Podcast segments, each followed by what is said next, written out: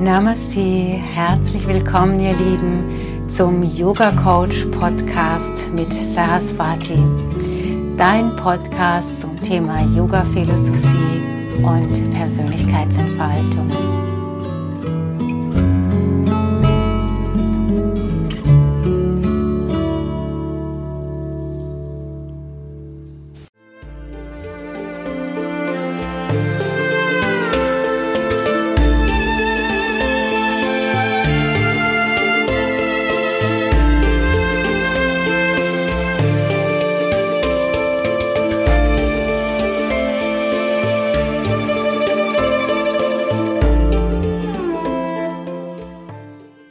Namaste, liebe Zuhörerinnen und Zuhörer. Namaste, liebe Saraswati. Herzlich willkommen zu einer neuen Folge von Yoga Coach, unserem Podcast. Namaste, Rebecca. Namaste, ihr Lieben. Wir reden heute über ähm, Gefühle, die wir eher bei anderen verorten als bei uns, nämlich ähm, über Neid und Missgunst. Das war ein Thema, was ihr euch gewünscht habt. Ähm, ihr habt ja immer die Möglichkeit, uns äh, Themen vorzuschlagen. Wir greifen es auf, wir reden drüber. Ja, Heute bin ich sehr gespannt, was du uns zu Neid und Missgunst erzählst. Wo, wo kommt es denn überhaupt her, deiner Ansicht nach? Aus einem tiefen Gefühl von Bewunderung für den anderen. Was? Ach. Nur, dass der Aspekt der Liebe weggefallen ist beim Neid. Und bei Missgunst kommt noch Hass dazu. Oh. Okay würde ich sagen. Ganz kurz und knapp gesagt. Was heißt, äh, äh, erstmal bei der schwächeren Form, äh, was heißt denn, äh, Liebe ist weggefallen? Was bleibt denn dann? Ja, also Bewunderung ist, also der, also Neid heraus ist ja irgendwie eine Bewunderung da. Eigentlich findet man das ja gut, wie die andere Person aussieht oder was sie macht oder was sie besitzt. Mhm. Und ähm, da ich aber nicht in Liebe bin, komme ich nicht in dieses Gefühl von Wohlwollen, ich gönne das der anderen Person, sondern ich neide es der Person. Mhm. Es gibt mir dann vielleicht so ein Gefühl von, hm, irgendwie finde ich zwar toll, aber hm, naja. Ja, so irgendwie stimmt was nicht. Und bei Missgunst ist ja eher die Steigerung dann daraus, dass ähm, eigentlich, ähm, also ich komme gar nicht in das Gefühl, dass es eigentlich Wertschätzung ist und äh, gehe sofort in die Ablehnung oder Abwertung der anderen Person. Oder ich äh, gönne es ihr einfach nicht. Das setzt aber eher voraus, dass ich was Persönliches gegen den Menschen habe, oder? Ich würde sagen, es hat vor allem damit zu tun, dass man unreflektiert ist und dass man ähm, unreif ist. Mhm. Hass finde ich ein ziemlich starkes Wort. Ähm, ja, weil bei Missgunst, da, da schwingt schon ein Gefühl von Aggressivität mit für mich. Also Neid ist, da ist für mich diese Aggressivität vielleicht noch nicht da. Bei Missgunst ist die definitiv da und dann wird die wahrscheinlich auch Ausdruck finden in der Art und Weise, wie mit der Person umgegangen wird, die da geneidet wird oder der, wo Missgunst hinfließt. Wo sind für dich die Unterschiede? Wie sieht es aus, äh, wenn man ein Neider ist? Wie geht man dann mit Menschen um im Vergleich zu missgünstigem Verhalten? Also so genau abstufen kann man es ja vielleicht nicht, kann ja bei beidem so sein, aber ich glaube, dass halt Neid, wie gesagt, das schwächere Gefühl ist und von daher im besten Fall gar nicht. Also dass man das zwar spürt, aber das nicht vielleicht groß nach außen trägt, mhm. dass man gerade neidet. Aber natürlich kann es sowohl beim Neid als auch bei Missgunst äh, dazu führen, dass ähm, latent ähm, aggressive Verhaltensformen oder auch offen aggressive Verhaltensformen angewendet werden, um den anderen wieder klein zu machen oder deutlich zu machen, dass man es ihm nicht gönnt. Was wären solche Ver Ver Verhaltensformen? Das äh, fängt ja schon an, wenn jetzt äh, vielleicht eine Frau sehr hübsch ist Mhm. Und äh, vielleicht ein schönes neues Kleid anhat und sich toll darin fühlt und dann so durch äh, die Gänge des Büros schwebt damit und sich eigentlich gut fühlt. Und äh, wenn sie damit Neid oder auch Missgunst erregt, dann wird sie im mildesten Fall möglicherweise komische Blicke dafür ernten oder Naserümpfen bis hin zu spitzen Kommentaren oder abwertenden Kommentaren. Und die Steigerung davon wäre natürlich ein, ein, Mobbing, also dass sich das dann dauerhaft manifestiert, dass sie ähm, ausgegrenzt wird. Mhm. Ist äh, Mobbing eine Ausprägung von Missgunst? Mit Sicherheit. Also auch beim Thema Mobbing ist ja ein Gefühl dahinter. Wäre, wäre den Menschen, die das machen, die andere Person egal, dann würden sie ja nichts machen. Mhm. Ja, egal, ist egal, da ist kein Gefühl da. Aber da muss irgendein starkes Gefühl da sein und deswegen machen sie sich ja überhaupt die Mühe zu mobben oder machen sich die Mühe, in Anführungsstrichen, ähm, ihre Missgunst in irgendeiner Form Ausdruck äh, zu verleihen. Also, äh, welches Gefühl steckt denn da dahinter? Das ist ja meistens Neid, Missgunst, Eifersucht, ähm, und woher kommt das wiederum? Ähm, ja, ich finde etwas an dieser anderen Person gut. Ich finde. Oder ist die andere Person nervt mich, kann ja auch sein, ja, aber äh, das ist, ähm, also das ist jetzt wieder ein anderes Thema, ja, was ähm, aber bleiben wir jetzt erstmal nur bei diesem Thema ähm, des äh, Neids oder der Missgunst. Also wenn wir jetzt nur auf der Ebene schauen, dann ist es, äh, ja, ist es ja wert. Eigentlich äh, finde ich etwas wertvoll an der anderen Person, nur kann ich mir das nicht eingestehen. Ja, und ist es nicht auch so, dass ich ähm, an der anderen Person was wertvoll finde und gleichzeitig äh, denke, ich kann das nicht? Ja, genau, eigene Minderwertigkeitskomplexe spielen ja. damit rein. Also den anderen, ja, eigentlich besser zu finden. Ja. Und ähm, den dann zu versuchen abzuwerten, um sich selbst wieder groß zu fühlen. Ja. Deswegen sage ich, es ist unreif und unreflektiert, so zu, zu handeln, wenn es natürlich auch weit verbreitet ist. Und deswegen gibt es ja auch diese unterschiedlichen äh, Abstufungen. Ich, man kann ja trotzdem Neid empfinden oder eifersüchtig sein, ähm, auch wenn man eigentlich ein reflektierter Mensch ist. Also das heißt noch nicht, dass ich diese Gefühle so transformiert habe, dass ich die nicht mehr habe, kann ja trotzdem mal entstehen. Mhm. Und da ist ja immer, wie immer, die Frage in der Persönlichkeitsentwicklung, wie gehe ich damit um? Erstens, bin ich in der Lage, mir das einzugestehen? Und zweitens, was mache ich draus? Wie ja. gehe ich damit um? Was machst du denn dann draus? Wenn ich feststellen würde, dass ich ein Gefühl von Neid einer Person gegenüber empfinde, dann würde ich mich fragen, warum ist das so? Und wenn ich jetzt feststelle, ja, ich finde, finde die Person toll, wie sie mit anderen Menschen umgeht, zum Beispiel, oder ich finde von mir aus auch toll, wie sie aussieht oder sich kleidet, dann weiß ich ja, was ich mir für mich selbst wünsche um meine eigenen Visionen wieder voranzutreiben und ein klareres Bild dazu zu entwickeln, wer möchte ich denn sein, was ist mir denn wichtig. Also ist es ein schöner Spiegel eigentlich im Außen mir zu zeigen, wohin soll es für mich gehen. Und wenn ich jetzt schön finde, wie sich eine Frau herrichtet, dann kann ich vielleicht selber bei mir gucken, ah ja, vielleicht kann ich da auch ein bisschen mehr Liebe reinfließen lassen in der Art und Weise, wie ich meine, meinen Körper pflege oder auch, von, auch äh, kleide. Verschwindet dann das Gefühl des Neids? Mit Sicherheit, weil dann habe ich ja ein Selbstbewusstsein. Ich bin mir meiner bewusst. Ich weiß, was ich anhabe. Ich weiß, was ich trage.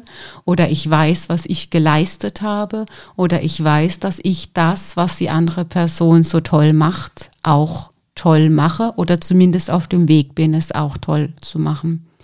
Und dann habe ich ja nicht mehr dieses Bedürfnis, ähm, dieser Person was zu neiden oder gar also diese Missgunst zu leben, sondern dann kann ich sogar dahin kommen, und jetzt sind wir wieder bei dem Punkt der Liebe, Liebe in mein Neidgefühl reinzugeben. Mhm. Und dann wird da draus so eine Wertschätzung, so ein Ding von, ich finde dich toll, ich kann dir das auch sagen und ich kann dich auf deinem Thron da drüben sitzen lassen, weil ich habe mich selbst auf den Thron gesetzt. Und das ist doch schön, wenn wir hier zwei Königinnen sind nebeneinander und wir sogar miteinander vielleicht etwas Tolles machen können. Mhm. Und was ist, wenn ich äh, an mir selbst Missgunst vor, äh, feststelle? Ich glaube, dass Missgunst, äh, das hat sich, da hat sich dieser Neid schon so in mich reingefressen, dass da so eine Verhärtung dann auch noch stattfindet. Mhm. Also das ist ja, da habe ich das, diesen Neid ja irgendwie kultiviert und ähm, dann ist es ja auch schon krankmachend.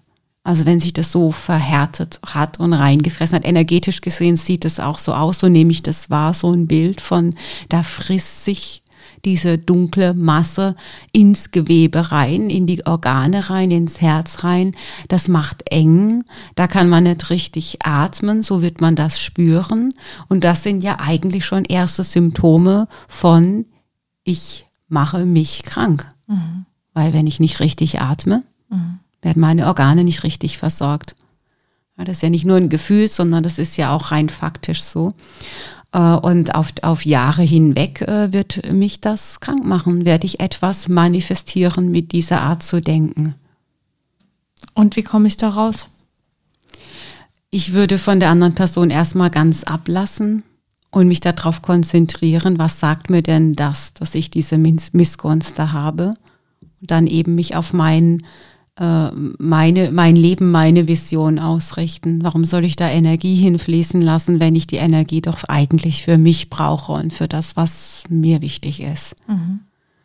Das ist äh, eine Form von Meditation oder eine Form von Schulung, äh, sich das einfach abzugewöhnen, Neid und Missgunst zu irgendeiner Person fließen zu lassen.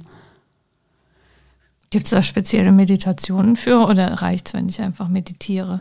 Ich kann mir von mir aus einen Knoten ins Taschentuch machen und mir das in die Hosentasche stopfen, um mich daran zu erinnern. Ich hege und pflege dieses krankmachende Gefühl nicht mehr. Und nicht wegen der anderen Person, sondern wegen mir selbst, weil es mhm. macht mich eng.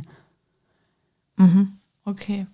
Und ähm, wie ist dann die umgekehrte Position, wenn äh, ich merke, ich habe Neider? Wie gehe ich damit um? Wie schütze ich mich davor?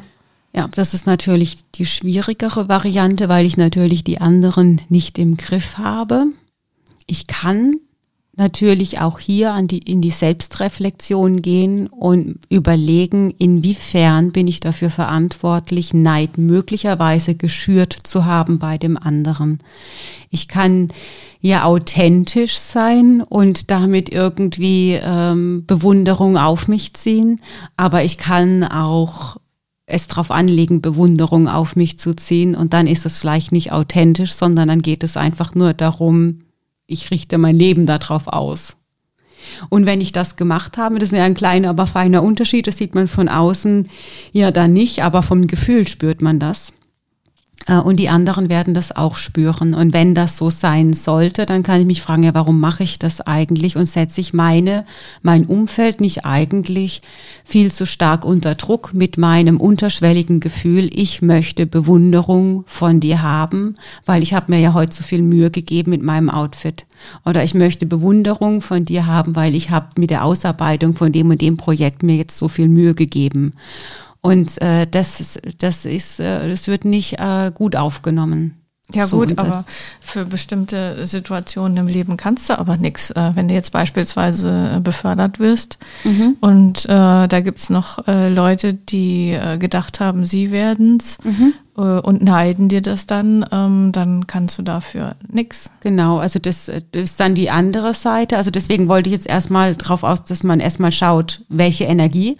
Aber wenn ich jetzt nur authentisch bin und aufgrund von meinem authentischen Sein befördert werde äh, und dann dieses, diese, diesen Neid erfahre oder auch Missgunst, ähm, dann habe ich es halt leider mit einem sehr unreifen, mit einer sehr unreifen äh, Umgebung zu tun, also mit Leuten, die sich da nicht äh, reflektieren.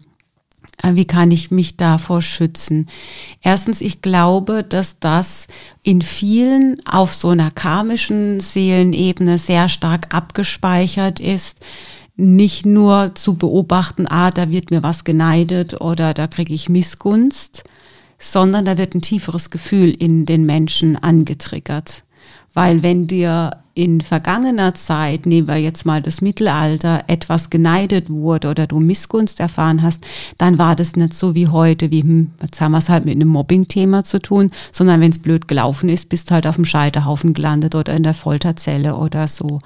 Und ich behaupte ja immer, dass wir diese Informationen, diese, dieses Trauma, im Kollektiv erstens mal in uns abgespeichert haben, weitergegeben über diese Generationen hinweg, über die Epigenetik, aber äh, die, auch über der Seelenebene, die ja auch äh, so alt noch nicht ist. Also Mittelalter ist für eine Seele ja jetzt nicht alt, das ist wie gestern. Und da, glaube ich, wird viel angetriggert. Also mhm. so was Existenzielles angetriggert. Getriggert. Und wenn die Person, der die Neid erfährt, da in so was Existenzielles kommt, dann gerät die ja wahnsinnig in Stress im Alltag, wenn sie immer wieder spürt, oh, da kriege ich Neid, da kriege ich Neid äh, was passiert jetzt mit mir? Und natürlich über den Kopf wird sie das nicht sagen, naja, nicht, dass ich jetzt auf dem Scheiterhaufen lande, aber gefühlsmäßig ist es ganz äh, ähnlich. Und sie wird sich fragen, warum ist das denn so heftig bei mir? Also ich glaube, das spielt mit rein. Äh, faktisch könnte das ja auch dazu führen, dass der Stuhl, dass da an diesem Stuhl der Chefposition gerüttelt wird. Ähm, und da würde ich dann genauer nochmal schauen, wie stark, da ja immer alles Resonanz und Spiegelung ist, wie stark bin ich da eins mit mir selbst, wie sicher fühle ich mich in meinem äh, Chefsessel, wie, wie präsent bin ich denn in der Position der Chefin oder des Chefs angekommen? Gönne ich mir das selbst oder habe ich selbst in mir so ein Gefühl von, von Missgunst? also im Sinne von abwertende Gedanken. Ähm, vielleicht bin ich nicht gut genug, vielleicht wäre jemand anderes doch besser gewesen und, und, und. Weil das ja auch wieder eine Energie ist, die nach außen fließt und von anderen, vor allem die, die unbewusst sind, aufgeschnappt wird und äh, sofort reflektiert wird. Mhm. So da, daran könnte man auch arbeiten. Mhm. Weil wenn ich das aufgelöst habe, das, was tiefer dahinter steckt, ach ja, was steckt noch dahinter, ist natürlich auch wichtig. Wir wollen ja immer Teil der Gesellschaft sein. Das ist ja auch was Existenzielles im Ursprünglichen. Also wenn du raus warst aus der Gemeinschaft, das war nicht lustig in vergangenen Zeiten. Das ist heute ein bisschen anders, aber früher auf jeden Fall existenziell. Also ist auch ein starkes Bestreben der Menschen immer, ich möchte Teil der Gemeinschaft sein und Neid und Missgunst ist der erste Schritt, jemanden rauszudrängen. Ja, und dann kann, äh, wenn man da nicht sehr, sehr bei sich ist und sehr gefestigt ist äh, und man dann anfängt, auf dieses Gefühl von außen einzusteigen, ich versuche es dir doch irgendwie recht zu machen, ich versuche doch irgendwie die Liebe der Liebe zu sein, damit das aufhört, dann steckst du ja schon mitten in der Falle. Das ist ja dann, dann bist du in der Psychoterrorfalle, weil der andere wird nicht aufhören. Warum sollte er? Weil er hat dann gemerkt, dass er Macht über dich hat, in der Art und Weise, also in wie stark er jetzt Neid und Missgunst in deine Richtung fließen lässt. Mhm. Und da, äh, da muss man auf jeden Fall aussteigen können. Das ist die Herausforderung unserer Zeit, dass wir auch äh, diesen Luxus haben, aussteigen zu können, dass wir es im Zweifel aushalten können, erstmal raus zu sein aus diesem Teil der Gesellschaft, der da gerade Mobbing betreibt. Mhm. Und äh, mir, mir dann ein, ein, Umfeld zu suchen, das besser zu mir passt. Das, ähm, um jetzt im beruflichen Kontext zu bleiben, würde dann, das klingt sehr nach Kündigung. Das äh, muss nicht unbedingt äh, Kündigung sein. Natürlich im letzten Schritt ist das ne, immer. Ne, aber klar, wenn ich jetzt eine ganze Abteilung möglicherweise kündigen muss, weil äh, das wäre ja nicht zielführend. Nee, umgekehrt, dass man selbst kündigt. Ach, dass man, oh, das ist für mich immer auch so. klar, also kann man auch machen. Nur dann muss man natürlich aufpassen, ist es dann an der neuen Adresse nicht vielleicht gleich? Also wird mir da nicht vielleicht auch, äh, werden wir da nicht vielleicht auch Neider begegnen. Ja.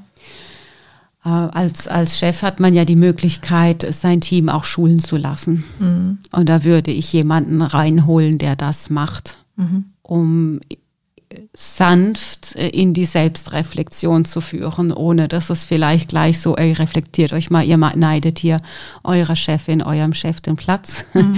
Dann wir vielleicht nicht gerade weiterkommen, aber ähm, ja, mit diesem Zielauftrag äh, und dann eben so eine sanfte Hinführung, dass äh, die Menschen von alleine hinkommen. Und natürlich auch mit einer Stärkung des Selbstbewusstseins der Einzelnen im Team. Weil das ist ja die Lösung dann auch für die, da rauszukommen. Mhm. Genau, also diese, warum, ähm, ja, also dieses Aussteigen aus diesem Neid oder dem Missgunst der anderen. Ähm, Jetzt haben wir aber über die Chefposition gesprochen. Ja. Das heißt, da ist ja ein Ungleichgewicht ja, also ein Chef hat in der Regel mehr Macht als der Mitarbeiter, also das impliziert die Hierarchie schon. Mhm. Ähm, aber was ist, wenn mir das im privaten Umfeld äh, passiert, äh, wo ja eigentlich eine Augenhöhe herrscht oder wenn ich, wenn das unter Kollegen passiert? Ja, das, ich habe sogar schon in meinen Coachings Fälle gehabt, wo die Mutter die, der Tochter ihr Aussehen geneidet hat mhm. oder ihr ganzes Sein oder ihr Freundeskreis geneidet hat. Also selbst äh, in so engen Konstellationen gibt es das. Und da ja. kannst du dich nicht gerade mal zurückziehen. Genau, da kommst du nicht so, so leicht raus und als Kind ja sowieso nicht. Also die wachsen dann mit diesem Gefühl auf. Ähm, ja, denke ich auch, hat wieder karmische Gründe, wieso diese Konstellation so da ist. Und für den, der damit nicht zurechtkommt oder der diesen Neid erfährt, geht es ja auch darum, sich so stark in der Selbstliebe zu verankern, dass man sich frei machen kann von diesen Gefühlen im Außen. Dass man es vielleicht wahrnimmt, oh, da fließt gerade Neid, aber pff, Gott, ja. Aber das ist, halt ja, so. das ist ja schwer, wenn du das in deiner Ursprungsfamilie, die dich ja eigentlich schützen soll, die dir ein sicheres Nest bieten soll, wenn du das erfährst und so aufwächst und dann vielleicht frühestens in der Jugendzeit sowas feststellst, dann einfach zu sagen, ich gehe in die Selbstliebe, so einfach ist es ja dann nicht. Es ist eines von vielen Facetten, dass wir in unserer Kindheit im Allgemeinen gesprochen erfahren. Also es ist immer eine schöne Vorstellung, dass wir dass, äh, dass wir so ein intaktes Elternhaus hätten und lieben der Eltern und so, aber sind wir ehrlich, ganz viele erfahren das ja nicht so von ihren Eltern. Und ähm, da, da geht es immer um Wachstum. Dass das nicht leicht ist, ist ja keine Frage. Mhm. Aber da werden Kinder, Kinder werden nicht ausgeschlossen von dem Bestreben der Seele, groß zu werden und sich zu befreien. Mhm. So leid einem das so tut, aber es ist nicht so. Das ist die Realität. Wie geht man dann um mit einer Mutter, die einem das eine oder andere neidet? Ja, diesen Neid nicht mehr anzunehmen, bei sich zu bleiben und sich nicht mehr abhängig davon zu machen oder sein eigenes Verhalten äh, dem, dem Neidgefühl der anderen anzupassen. Mhm. Also ich versuche dann nicht mehr, man versucht dann nicht mehr, ähm, es der Mutter recht zu machen oder sie zu besänftigen in ihrem Gefühl des Neids, sondern zu sagen, nee, ich werde groß und ich werde schön, so wie ich das möchte und was du für ein Gefühl da entwickelst dazu, ist mir eigentlich egal. Das löst aber dann nicht den Konflikt, das kann ihn ja unter Umständen sehr verstärken. Nach meiner Erfahrung werden Menschen immer nur an einem System festhalten, wenn sie etwas davon haben. Und was, was wollen sie? Sie möchten Energie. Und wenn ich jetzt jemanden etwas neide und merke, ich kann ihn dadurch manipulieren, weil der wird dann sanft zu mir und der wird dann entgegenkommen zu mir, um mich zu besänftigen, dann habe ich ja was davon. Mhm. Wenn ich aber jemanden etwas neide und die Person dreht sich einfach um und sagt, was, was schiebst denn du für einen Film? Das brauche ich ja gar nicht. Und ich stehe dann eigentlich vor diesem Rücken und es passiert nichts. Ich kriege dieses Gefühl nicht mehr dann wird mir das ja irgendwann zu blöd. Es geht nichts mehr in Resonanz. Und dann ist man entweder so eine vertrocknete Seele, dass man sich jemand anderes sucht, den man jetzt äh, beneiden kann, anstatt sich selber mal zu nähren und sich selber schön und groß zu machen. Äh, oder, äh, aber ich werde auf jeden Fall ablassen von dieser Person. Mhm. Es ist immer ein Aussteigen aus so ein krankmachendes System. Auch beim Thema Mobbing ist es immer ein, ein Miteinander. Auch das Mobbing-Opfer wird immer einen Teil dazu beitragen, um diese Struktur aufrechtzuerhalten. Und leider, so wie es äh, gerade auch in Schulen oder so gemacht wird, dann immer die Frage, ähm, wie wird damit umgegangen? Also es gibt bestimmt ähm, Beauftragte, die damit sehr konstruktiv umgehen. Aber ich habe äh, schon von einigen Fällen oder mit einigen Fällen zu tun gehabt. Da wird eigentlich nicht, ähm, da wird eigentlich nichts dazu beigetragen, um dieses System aufzulösen. Im Gegenteil, es wird eigentlich noch verstärkt. Durch was? Ja, wenn man jetzt anfängt, mit den Schülern Gespräche zu führen, die mobben und äh, ja, dann, dann hole ich, dann fange ich ja an, denen noch mehr Energie zu geben für dieses äh, ungute Verhalten. Mhm. Und sie merken, dass sie einfach noch mehr in, in so eine Machtposition gerückt werden, ohne dass man das eigentlich will, weil sie, äh, weil es stößt ja auf. Also merken, sie kriegen sie eigentlich eine Bestätigung von außen, das, was ich hier gerade tue. Äh, damit überfordere ich mein Umfeld und ich sage gerade mal, für Teenager ist das natürlich ein, ein, super gefundenes Fressen. Ja. Aber was wäre dann die richtige Strategie? Ähm, ich, also die ersten, also denen keine Energie mehr zukommen zu lassen und mit dem Opfer einfach äh, auch Gespräche eher dahin, also das Opfer rauszuheben und äh, zu schauen, wie verhält sich die Person, weswegen sie aus der Reihe fällt. Das, wie gesagt, das kann jetzt, es kann sein, dass die Person eben latent einfordert, ich möchte eure Bewunderung und sich übertrieben herausputzt im Alltag, was eigentlich aufstößt in der Klasse. Oder es kann andersrum sein, dass die Person möglicherweise sich rücksichtslos verhält oder äh, egoistisch verhält an Stellen, wo sie das nicht auf dem Schirm hat. Also das nicht, ja, also irgendwo muss ja so ein Aufstoßen, so ein Anecken in der Klasse passiert sein. Mhm. Da würde ich eher äh, ein Bewusstsein, also auch wieder Stärkung des Selbstbewusstseins und Erkennen der Ursache arbeiten. Mhm. Und in dem Moment, wo das Opfer sich anders verhält, dann würde ich erstmal beobachten, wenn das Opfer eine andere Energie ausstrahlt, nämlich eine Energie, ihr könnt mich nicht mehr verletzen mit diesen Kommentaren, weil ich bin im Reinen mit mir, um zu gucken, ob sich das da nicht verändert. Mhm.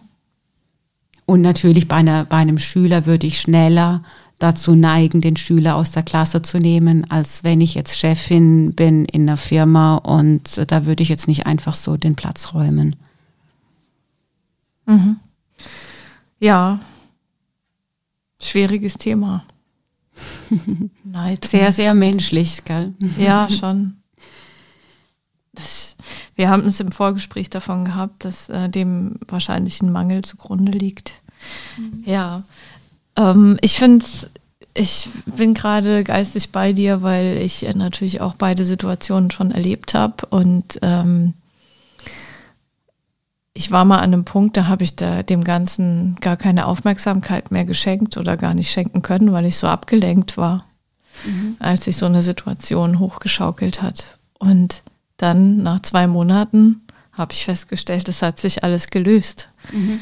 Äh, und wenn du dann wieder in so eine Situation kommst und dann denkst du dir, wie habe ich das jetzt, wie, wie, wie kam man, wie, wie ist man da eigentlich hingekommen?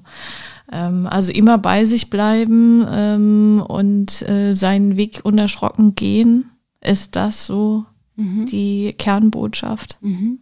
Und äh, da, also wenn es auch noch so schwer fällt, man vielleicht auch von der Seite angepuppt wird, dann ähm, sich auf was anderes konzentrieren. Ja, auf sich konzentrieren oder auch auf das Miteinander mit Menschen, die einem wohlgesonnen sind, konzentrieren. Und das war's schon. Ja, so einfach ist tatsächlich nicht. Ich habe in meinen Coachings öfter auch mal mit Frauen zu tun, die ein Kind geboren haben. Das ist ja so eine Grenzerfahrung. Und äh, durch diese Grenzerfahrung kommen die natürlich mitunter, nicht alle, aber manche, doch sehr stark in ihre wahrhaftig göttliche Kraft rein. Anders kann man das gar nicht benennen. So, die spüren diese göttliche Kraft in sich durch diese Erfahrung. Und dann fragen sie danach, ja, aber warum kann ich das im Alltag nicht festhalten? Das ist jetzt natürlich auch wieder vielschichtig, aber ganz grob mal gesagt, weil wenn du als die Göttin umherläufst, das ist, das kostet auch echt richtig viel Mut.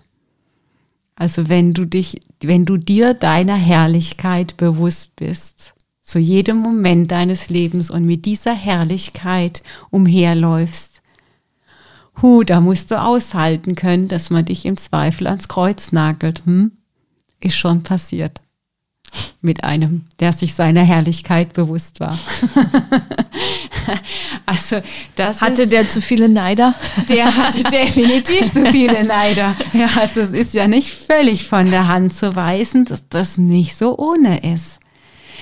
Und es liegt doch aber daran, dass so viele Menschen einfach nicht bereit sind, über sich hinaus zu wachsen und dieses Licht in sich strahlen zu lassen. Mhm. Und also ja, das ähm, kenn, kenne ich auch, also das kriege ich ja auch mit. Das wird manchmal auch an mich rangetragen, so, hm, da redet äh, die ein oder andere gar nicht gut über dich. Denke ich, ja, aber das macht dann gar nichts mit mir. Denke, ja gut, das ist doch dann erst. Ähm, ich, ich setze mich gar nicht mit diesen Gedanken auseinander von, von anderen Personen, die da, da keine Wertschätzung aufbringen können, weil ich weiß ja, wie mein Alltag aussieht. Ja, und ich weiß ja, dass das jetzt, äh, dass ich auch etwas dafür tue. Also ich muss jetzt nicht kämpfen dafür, aber dass ich stetig da dran bleibe, äh, mich so zu fühlen, wie ich fühle mhm. oder auch so zu sein, wie ich bin. Und äh, mehr als das kann ich ja nicht. Und wenn dann jemand anderes immer noch was irgendwie, ja, mein Gott, was soll ich denn damit machen? Also da käme ich ja nicht mehr rum, wenn ich mir da immer Gedanken drüber machen würde. Stattdessen ähm, gucke ich doch lieber, dass ich Menschen in meinem Umfeld habe, die ich vielleicht sogar darin unterstützen kann, in, ich möchte es wirklich in diesem altmodischen Wort sagen, in ihrer Herrlichkeit anzukommen mhm. und dass wir zusammen dann etwas Großes, etwas Schönes machen können. Mhm. Und wer daran nicht teilhaben möchte, möchte das nicht so würde ich das sehen. Und natürlich, das klingt immer sehr leicht, wenn ich das äh, sage. Wir haben gedacht. das vorhin äh, ja angesprochen. Wie ist das, wenn die eigene Mutter neidet oder gar Missgunst äußert? Ähm, auch da kannst du keine, du kannst diese Mutter nicht verändern. Du kannst der Mutter nicht klar machen, sag mal, was ist denn das? Was tust du denn da? Das geht nicht. Diese Einsicht muss ja von ihr kommen. Und die Einsicht kann am ehesten von ihr kommen, wenn du dich als Betroffene, als Betroffener abwendest. Weil dann kann die Person erstmalig darüber reflektieren, warum hat sich denn jetzt mein Kind abgewendet? Was könnte denn da die Ursache sein? Ah, okay, ja klar, weil ich ehrlich gesagt dauernd mit diesen spitzen Kommentaren dafür gesorgt habe, mein Kind klein zu machen, statt es groß zu machen. Dann ist es kein Wunder. Und dann kann die Person wieder an sich arbeiten. Und dieser Schritt, das fällt so vielen Menschen unglaublich schwer, diese Konsequenz zu haben, äh, das nicht für sich zu akzeptieren. Mhm.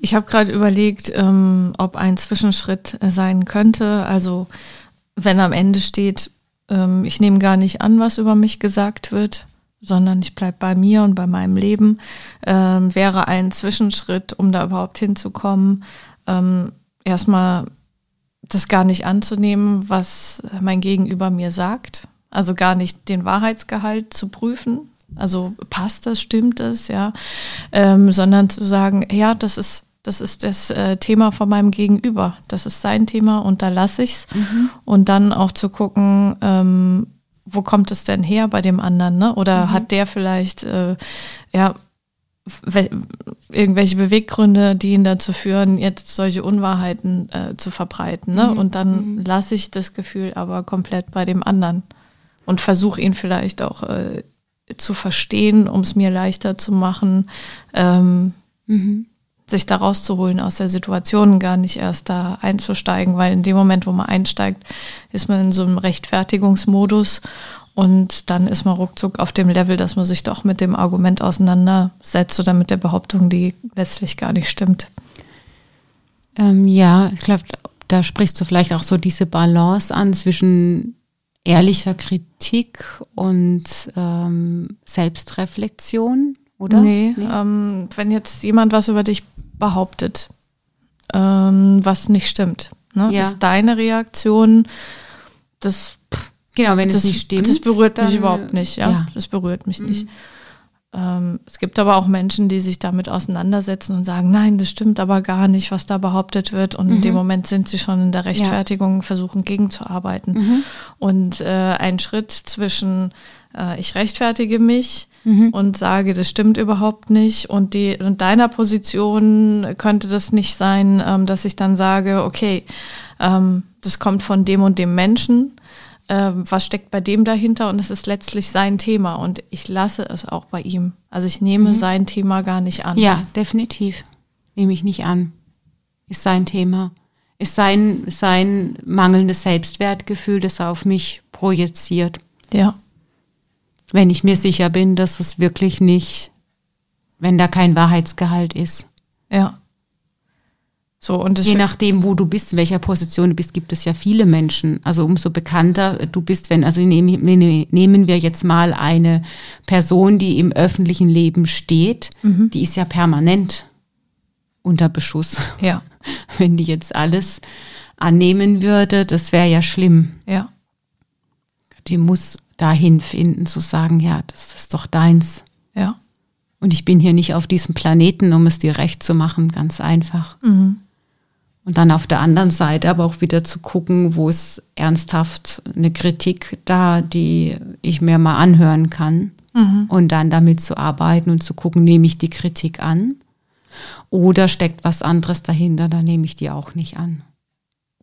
Warst du schon immer auf, der, auf dem Level, dass du gesagt hast, ähm, das, was die anderen sagen, das äh, nehme ich noch nicht mal zur Kenntnis, sondern ich bleibe bei mir und bei meiner Gruppe, die für mich wichtig ist? Mhm. Oder hattest du vorher auch Phasen oder war das für dich auch eine Entwicklung?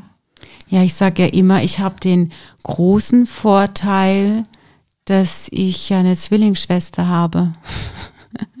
und als ich so, äh, und sagen wir mal, in den 80ern war das ja also echt noch wirklich noch mehr ein Ausnahmefall, ein Zwilling zu sein, als vielleicht heute. Äh, aber ich denke, heute ist es immer noch das Gleiche. Das heißt, man kommt ja gleich in so eine ohne dass man was gemacht hat, in eigentlich in so eine privilegierte Position erstmal mit Wertschätzung betracht zu werden, betrachtet zu werden.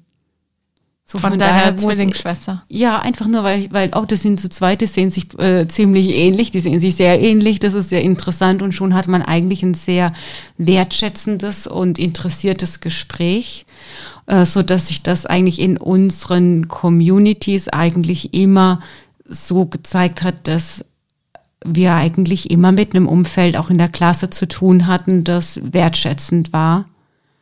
Ähm, und ich das jetzt nicht so kenne. Oder sagen wir mal so, die Community war so stark, dass wenn im Außen irgendwelche Leute es gegeben hätte, die missgünstig gewesen wären, ich das vielleicht gar nicht so angenommen, mitbekommen hätte. Mhm. Einfach weil ich so gestärkt war durch die, die Freundinnen und Freunde, die, die ich, die wir hatten. Und das ist vielleicht echt, ähm, ich glaube, da habe ich netterweise einen anderen Start auf der Ebene als andere, der es mir leicht gemacht hat. Ja, ähm, ja möglicherweise, es klingt danach. Ja. Das, ähm, aber natürlich, wenn man alleine ist, äh, dann, also ich kenne das schon auch von meinen Töchtern, von unseren Töchtern, dass die natürlich schon auch andere Erfahrungen gemacht haben in der Schule, solche und solche, oder je, also je nach Tochter auch unterschiedliche Erfahrungen. Ähm, die, wo es, wo es aber wirklich um einen Entwicklungsprozess ging. Mhm denkt, also die haben das ja heute auch hinter sich gelassen. Mhm. Und das war jetzt nicht unbedingt nur schlecht, mal diesen Neid von außen zu erfahren, ja. sondern sich davon zu befreien, sich unabhängig zu machen von dem, was andere von einem wollen oder was sie sagen oder wo sie einen hinschieben wollen oder in welche Schublade sie einpacken wollen, wo man eigentlich gar nicht hin will oder nichts zu suchen hat. So dass da haben ja dann auch äh, gute und lange Gespräche stattgefunden und das ist ja etwas, was sie jetzt mitnehmen, wo sie jetzt, wo sie ja gestärkt raus sind und das war danach auch nie wieder Thema. Sehr schön. Ja. Haben wir alles gesagt zum Thema Neid und Missgunst, deiner Ansicht nach? Und wenn nicht, dann kommt die Frage bestimmt von einer der Zuhörerinnen oder Zuhörer nach.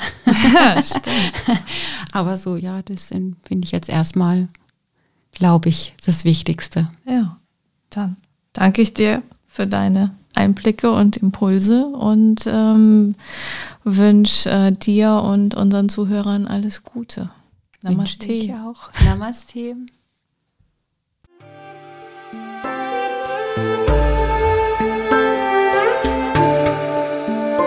Amen.